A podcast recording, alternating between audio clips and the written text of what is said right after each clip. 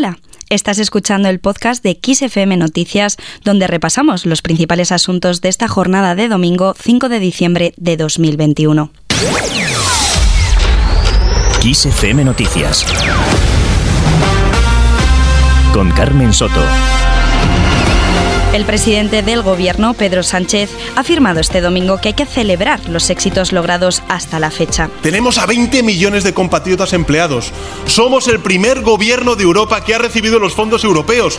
Los fondos son la razón por la que tenemos que sentirnos orgullosos, según ha manifestado en la clausura del Congreso Socialista de Murcia. Por eso, simplemente por eso, creo que lo razonable es que cualquier patriota de verdad se sienta orgulloso del éxito colectivo. Asimismo, ha defendido de forma rotunda la importancia de la Constitución. La Constitución española es democracia, es el estado del bienestar y por eso es la hoja de ruta del gobierno progresista de España. Además, ha asegurado que España está superando la pandemia, según sus palabras, con prudencia, conciencia y conocimiento, ya que se sigue usando la mascarilla y se continúa con la vacunación contra el coronavirus, que espera que se extienda pronto a los menores de 12 años. Por el momento ha señalado que casi el 90% de la población diana ya está vacunada. Un mensaje de optimismo, aunque la situación en el país no es tan halagüeña con la sexta ola y la nueva variante Omicron. Hasta ahora, las comunidades más afectadas son Madrid, a pesar de que los datos de hoy arrojan un leve descenso respecto a la jornada anterior, Cataluña, donde en las últimas 24 horas se han contabilizado más de 2.000 nuevos casos, Galicia, que también continúa experimentando una subida en los contagios, Aragón, que ha reportado la cifra más alta desde el pasado 17 de julio, y La Rioja, que se acerca a los 700 positivos. Eso sí, en otras comunidades como Cantabria no se ha registrado ningún fallecido, aunque también ha subido la incidencia. En Canarias, el Partido Popular ha pedido al Gobierno una compensación por las cancelaciones turísticas desde Gran Bretaña, donde hay unas importantes restricciones impuestas debido al repunte de la COVID, aunque sea el motor económico de la isla de su temporada alta.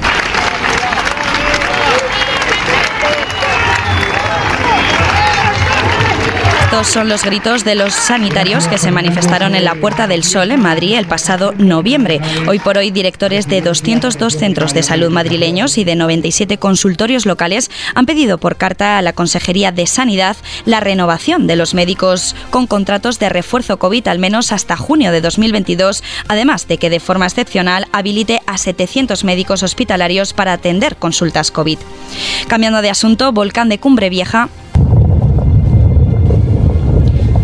El director técnico del Plan de Emergencias Volcánicas de Canarias, PEVOLCA, Miguel Ángel Morcuende, ha indicado que la colada de lava que surgió ayer ha hecho suficiente destrozo como para llevarse un buen número de viviendas en los llanos de Aridane. Así, por el momento, la superficie asciende a 1.155 hectáreas dañadas, nueve más que ayer, y 2.897 edificaciones afectadas. La colada que surgió ayer por encima, por el norte de la montaña de Cogote, que se desplazó ligeramente de lo que eran las coladas anteriores y oyó eh, determinadas áreas de amplia distribución de viviendas hacia la zona suroeste de donde se encontraban los puntos de emisión. Ya en terreno económico. Con respecto a lo que afecta a nuestras carteras, el precio de la electricidad en el mercado mayorista se ha situado para mañana lunes 6 de diciembre en 209,78 euros megavatio hora. Esto supone más del doble que el precio fijado para hoy, en concreto un 106% más, superando nuevamente la barrera de los 200 euros. Las navidades cada vez están más cerca, pero sí que se nota el mal tiempo. Este domingo han continuado las lluvias, tormentas y nevadas en gran parte del país. Por ello, la Dirección General de Tráfico, la DGT, ha advertido de que un total de 75 carreteras están afectadas por el temporal de nieve en la zona norte de la península. En concreto, las que se encuentran en nivel rojo son 30 vías de Aragón, 4 de Asturias, 2 de Cantabria, 3 de Castilla y León, 15 de Cataluña y una de Navarra que se encuentra en nivel rojo. Las intransitables en nivel están en Aragón, la A136 y la CPO10. En Cantabria, la CA643 y la C631. En Burgos, la BU572. Y en León, la LE233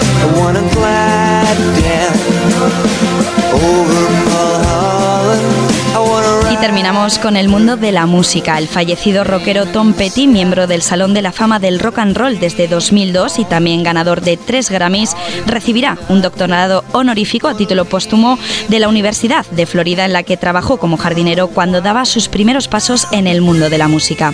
Petty, que vendió más de 80 millones de discos durante su carrera y que cuenta también con una estrella en el Paseo de la Fama de Hollywood, está considerado uno de los músicos más distintivos e influyentes de los últimos 50 años.